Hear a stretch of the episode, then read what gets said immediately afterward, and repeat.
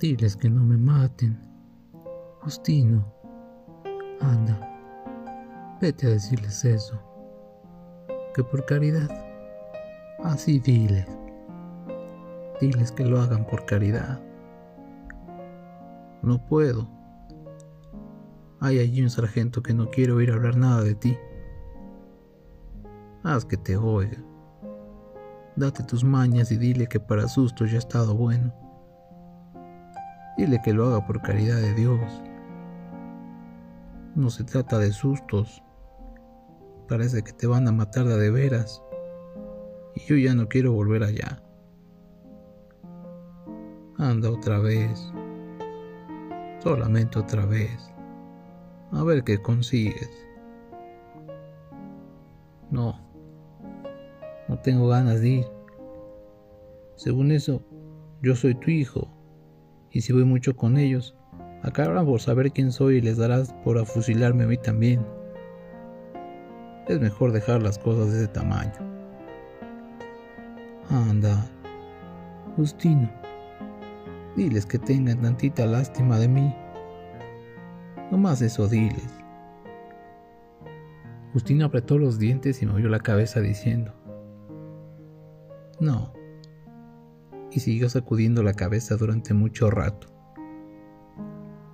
Dile al sargento que te deje ver al coronel y cuéntale lo viejo que estoy, lo poco que valgo, qué ganancia sacará con matarme. Ninguna ganancia.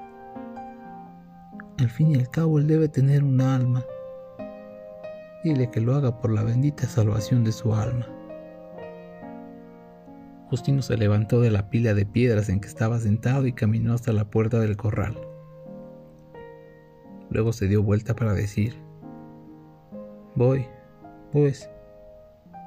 Pero si de perdida me afusilan a mí también, ¿quién cuidará de mi mujer y de los hijos? La providencia, Justino. Ella se encargará de ellos. Ocúpate de ir allá y ver qué cosas haces por mí. Eso es lo que urge. Lo habían traído de madrugada. Y ahora era ya la entrada de la mañana. Y él seguía todavía allí, amarrado a un horcón esperando. No se podía estar quieto. Había hecho el intento de dormir un rato para apaciguarse, pero el sueño se le había ido. También se le había ido el hambre. No tenía ganas de nada, solo de vivir. Ahora que sabía bien a bien quién lo iba a matar, le habían entrado unas ganas tan grandes de vivir como solo las puede sentir un recién resucitado. ¿Quién le iba a decir que volvería aquel asunto tan viejo, tan rancio, tan enterrado como creía que estaba? Aquel asunto de cuando tuvo que matar a don Lupe. No nada más por nomás, como quisieron hacer ver los de Lima, sino porque tuvo sus razones. Él se acordaba. Don Lupe Terreros, el dueño de la puerta de piedra, por más seña su compadre, al que él juvencionaba, tuvo que matar por eso, por ser el dueño de la puerta de piedra y que, siendo también su compadre, le negó el pasto para sus animales. Primero se aguantó por puro compromiso pero después, cuando la sequía, en que vio cómo se le morían uno tras otro sus animales hostigados por el hambre y que su compadre don Lupe seguía negándole la hierba a sus potreros, entonces fue cuando se puso a romper la cerca y a arrear la bola de animales flacos hasta las parameras para que se hartaran de comer. Y eso no le había gustado a don Lupe, que mandó tapar otra vez la cerca, para que él, juvencionaba, la volviera a abrir otra vez el agujero. Así, de día se tapaba el agujero y de noche se volvía a abrir. Mientras el ganado estaba allí, siempre pegado a la cerca, siempre esperando. Aquel ganado suyo que antes nomás se vivía oliendo el pasto sin poder probarlo. Y él y don Lupe alegaban y volvían a alegar sin llegar a ponerse de acuerdo. Hasta que una vez don Lupe le dijo, mira, Otro animal más que metas al potrero y te lo mato.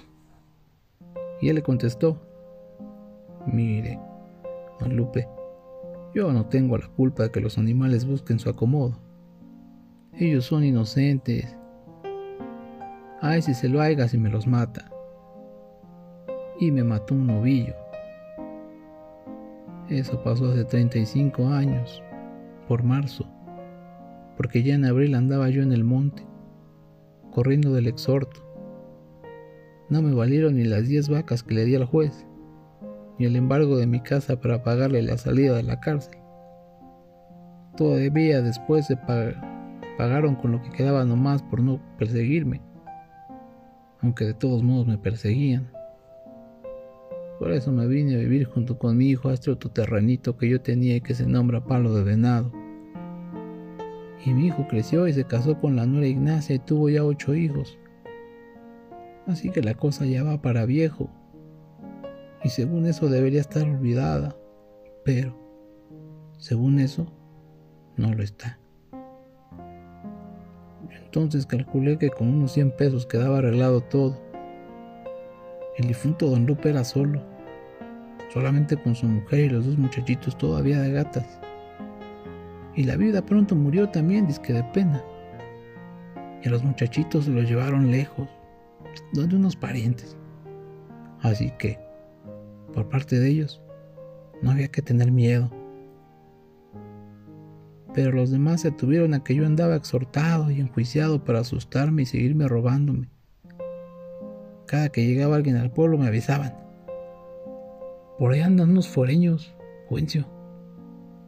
Y yo echaba pa'l monte, entreverándome entre los modroños y pasándome los días comiendo solo verdolagas. A veces tenía que salir a la medianoche como si me fueran correteando los perros. Eso duró toda la vida. No fue un año ni dos, fue toda la vida. Y ahora habían ido por él, cuando no esperaba ya a nadie, confiado en el olvido en que lo tenía la gente, creyendo que al menos sus últimos días los pasaría tranquilo. Al menos, esto pensó conseguiré con estar viejo me dejarán en paz.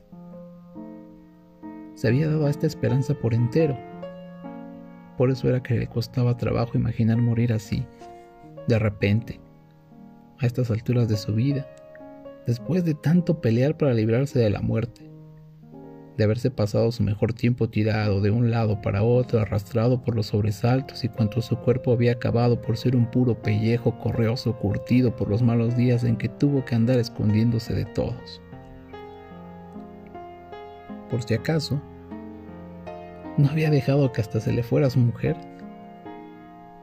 Aquel día en que amaneció con la nueva de que su mujer se le había ido, ni siquiera le pasó por la cabeza la intención de salir a buscarla. Dejó que se fuera sin indagar para nada ni con quién ni para dónde, con tal de no bajar al pueblo. Dejó que se fuera como se le había ido todo lo demás, sin meter las manos. Ya lo único que le quedaba para cuidar era la vida, y ésta la conservaría como diera lugar. No podía dejar que lo mataran. No podía, mucho menos ahora.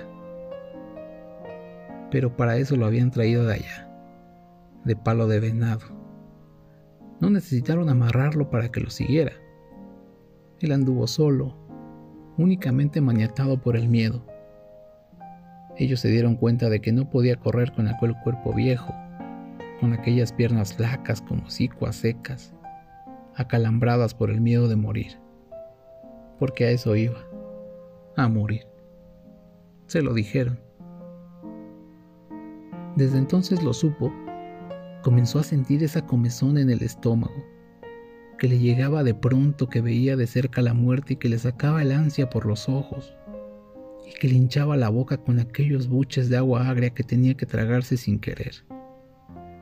Y esa cosa que le hacía los pies pesados mientras su cabeza se le ablandaba y el corazón le pegaba con todas sus fuerzas en las costillas. No, no podía acostumbrarse a la idea de que lo mataran. Tenía que haber alguna esperanza. En algún lugar podría haber, quedar alguna esperanza. Tal vez ellos se hubieran equivocado. Quizá buscaban a otro Juvencio Nava y no al Juvencio Nava que era él. Caminó entre aquellos hombres en silencio, con los brazos caídos. La madrugada era oscura, sin estrellas. El viento soplaba despacio, se llevaba la tierra seca y traía más, llena de ese olor como de orines que tiene el polvo de los caminos. Sus ojos, que se habían apeñuscado con los años, venían viendo la tierra, aquí, debajo de sus pies, a pesar de la oscuridad. Allí en la tierra estaba toda su vida. 60 años de vivir sobre ella, de encerrarla entre sus manos, de haberla probado como se prueba el sabor de la carne. Se vino largo rato desmenuzándola con los ojos, saboreando cada pedazo como si fuera el último, sabiendo casi que sería el último. Luego, como queriendo decir algo, miraba a los hombres que iban junto a él. Iba a decirles que lo soltaran, que lo dejaran que se fuera. Yo no le he hecho nada a nadie, muchachos, iba a decirles, pero se quedaba callado. Más adelantito se los diré, pensaba, y solo los veía. Podía hasta imaginar que eran sus amigos, pero no quería hacerlo. No lo eran, no sabía quiénes eran. Los veía a su lado ladeándose y agachándose de vez en cuando para ver por dónde seguía el camino. Los había visto por primera vez al paradear de la tarde, en esa hora desteñida en que todo parece chamuscado. Habían atravesado los surcos pisando la milpa tierna, y él había bajado a eso, a decirles que allí estaba comenzando a crecer la milpa pero ellos no se detuvieron. Los había visto con tiempo. Siempre tuvo la suerte de ver con tiempo todo. Pudo haberse escondido, caminar unas cuantas horas por el cerro mientras ellos se iban y después volver a bajar. Al fin y al cabo la milpa no se lograría de ningún modo.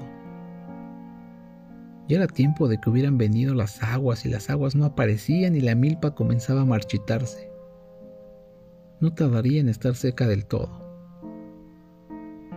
Así que ni valía la pena de haberse bajado, haberse metido entre aquellos hombres como en un agujero, para ya no volver a salir. Y ahora seguía junto a ellos, aguantándose las ganas de decirles que lo soltara. No les veía la cara, solo veía los bultos que se arrepegaban o se separaban de él, de manera que cuando se puso a hablar, no supo si lo habían oído. Dijo, yo nunca le he hecho daño a nadie. Eso dijo. Pero nada cambió. Ninguno de los bultos pareció darse cuenta. Las caras no se volvieron a verlo. Siguieron igual, como si hubieran venido dormidos. Entonces pensó que no tenía nada más que decir que tendría que buscar la esperanza en algún otro lado. Dejó caer otra vez los brazos y entró en las primeras casas del pueblo en medio de aquellos cuatro hombres oscurecidos por el color negro de la noche. Mi coronel, aquí está el hombre. Se habían detenido delante del boquete de la puerta. Él, con el sombrero en la mano, por respeto, esperando ver salir a alguien pero solo salió la voz. ¿Cuál hombre? Preguntaron. El de palo de venado, mi coronel, el que usted nos mandó traer. Pregúntale que si alguna vez vivido en Alima. Volvió a decir la voz desde allá adentro. Hey, tú, que si has habitado en Alima. Repitió la pregunta del sargento que estaba frente a él. Sí, dile al coronel que de allá mismo soy y que he vivido hasta hace poco. Pregúntale que si conoció a Guadalupe Terreros. ¿Qué dices que si conociste a Guadalupe Terreros? ¿A don Lupe? Sí. Dile que sí lo conocí. Ya murió. Entonces la voz de allá adentro cambió de tono. Ya sé que murió, dijo. Y siguió hablando como si platicara con alguien allá, al otro lado de la pared de carrizos. Guadalupe Terreros era mi padre. Cuando crecí lo busqué me dijeron que estaba muerto. Es harto difícil crecer sabiendo que la cosa de donde podemos agarrarnos para enraizar está muerta. Con nosotros. Eso pasó. Luego supe que lo habían matado a machetazos, clavándole después una pica de buey en el estómago. Me contaron que duró más de dos días perdidos y que, cuando lo encontraron, tirado en un arroyo, todavía estaba agonizando y pidiendo el encargo de que le cuidaran a su familia. Esto, con el tiempo, parece olvidarse. Uno trata de olvidarlo, lo que no se olvida es llegar a saber que el que hizo aquello está aún vivo, alimentando su alma podrida con la ilusión de la vida eterna. No podría perdonar a ese, aunque no lo conozco. Pero el hecho de que se haya puesto en el lugar donde yo sé que está, me da ánimos para acabar con él. No puedo perdonarle que siga viviendo no debía haber nacido nunca.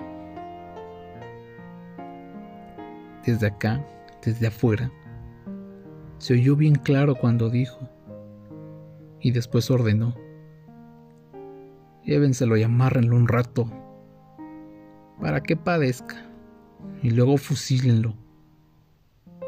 Mírame, coronel, pidió él, ya no valgo nada no tardaré en morirme solito, derrengado de viejo. No me mates. Llévenselo. Volvió a decir la voz de adentro. Ya he pagado. Coronel. He pagado muchas veces. Todo me lo quitaron. Me castigaron de muchos modos. Me he pasado cosa de 40 años escondido como un apestado, siempre con el pálpito de que en cualquier rato me matarían. No merezco morir así. Coronel, déjame que, al menos, el Señor me perdone. No me mates. Diles que no me maten. Estaba allí, como si lo hubieran golpeado, sacudiendo su sombrero contra la tierra gritando. Enseguida la voz de allá adentro dijo, amárrenlo y denle algo de beber hasta que se emborrache para que no le dueran los tiros. Ahora, por fin, se había apaciguado. Estaba allí arrinconado al pie del horcón. Había venido su hijo Justino y su hijo Justino se había ido y había vuelto y ahora otra vez venía. Lo echó encima del burro. Lo apretaló bien apretado al aparejo para que no se fuese a caer por el camino. Le metió su cabeza dentro de un costal para que no diera mala impresión. Y luego le hizo pelos al burro y se fueron. Arrebiatados. Deprisa para llegar a Palo de Venado todavía con tiempo para arreglar el velorio del difunto. Tu nuera y los nietos te extrañarán, iba diciéndole. Te mirarán a la cara y creerán que no eres tú.